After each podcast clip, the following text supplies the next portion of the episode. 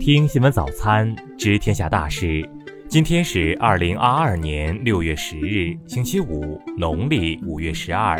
雨阳在上海向您道一声早安。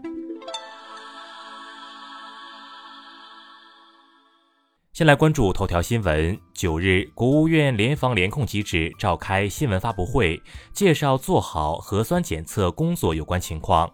关于近期核酸检测棉签含有刺激性物质的传言，国家卫健委专家介绍，采样拭子看起来是棉签，但与棉签的材料不同，是由植绒试子附着在柄端。采样试子属于医疗器械，最基本的要求就是无毒无害。另外，针对部分地区不做核酸罚款、拘留等情况，国家卫健委强调，对于采取非法的强制性措施的地区、单位和作出决定的个人，国务院联防联控机制将要求有关地方及时整改纠正。再来关注国内新闻，国家卫健委昨天通报，八日新增本土确诊病例五十三例，其中内蒙古三十七例，新增无症状感染者一百一十一例，其中内蒙古九十三例。国家卫健委昨天在新闻发布会上表示，低风险地区、低风险人群没必要频繁做核酸检测，无输入风险的地区查验核酸不应成常态。中国疾控中心昨天表示，已经建立了针对猴痘病毒的检测方法，有能力及时发现潜在输入的猴痘病例。国家医保局发布统计，去年谈判降价和医保报销，为患者减负一千四百九十四点九亿元。国务院安委会应急管理部发布，目前已完成二十八个省级政府的巡查，发现安全问题和隐患两千三百多项。受近日强降雨影响，九日广西北流多地遭遇泥石流灾害，致七人死亡，一人失联。八日，美国政府决定向中国台湾地区出售价值约一点二亿美元的军舰零部件项目。国台办发言人马晓光昨天表示，敦促美方立即纠正错误，撤销对台售武计划。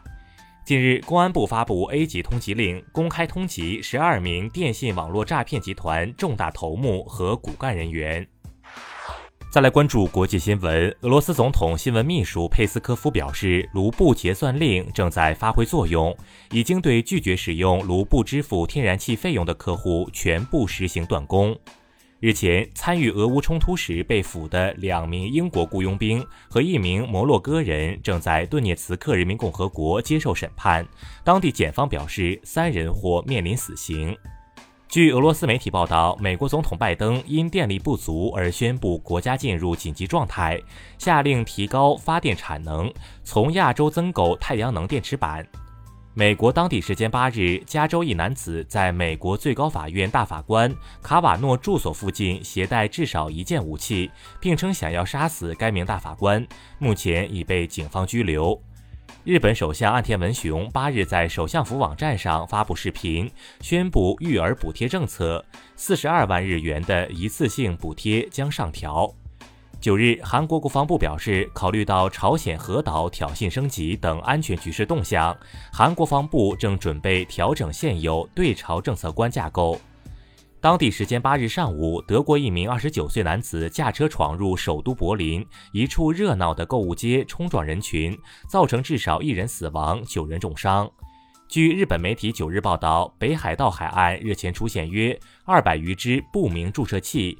近来，日本多地海域都发现了大量附着针头的注射器，回收总量超五千只，原因不明。再来关注社会民生新闻。九日，云南省文山市一男童凯凯已走失十一天，家属发布的寻人启事称，安全送回小孩，给予十万元感谢，其他事概不追究。广州一女子发文称，自己和丈夫救助小区天台上的两只萨摩耶一年多，后将狗带走并送到同事家寄养。之后，狗主人报警指控自己和丈夫盗窃，夫妻二人均因盗窃罪被法院判处拘役四个月。目前，两人已提起上诉。昨天上午，杭州市临平区一建材市场发生火灾，现场已救出八人，初判系施工过程中操作不当所致。近日，一男子手持身份证实名举报其姐夫中国石化一分公司经理刘某，引发关注。中石化方面表示已对此启动调查。八日晚，河北承德市一男子在夜市贩卖宠物猫，与城管发生争执时，做出摔猫的过激行为。目前，公安局正进行调查处理。再来关注文化体育新闻，中超第二轮继续进行，深圳二比一战胜金门虎，获得两连胜。八日，大连人击败广州城赛后，大连人是否使用 U23 球员上场豁免资格引发争议。目前，中国足协中足联正在加紧研究此事。成都蓉城与国安的比赛中，主裁判李正出示三张红牌，并提前结束比赛。在成都蓉城抗议下，才又召集球员踢了两分钟。据报道，足协已召开听证会讨论李正的执法。据广电总局公示，以张桂梅为原型创作的电视剧《大山里的女校》已备案，计划今年七月开拍。以上就是今天新闻早餐的全部内容。如果您觉得节目不错，请点击再看按钮。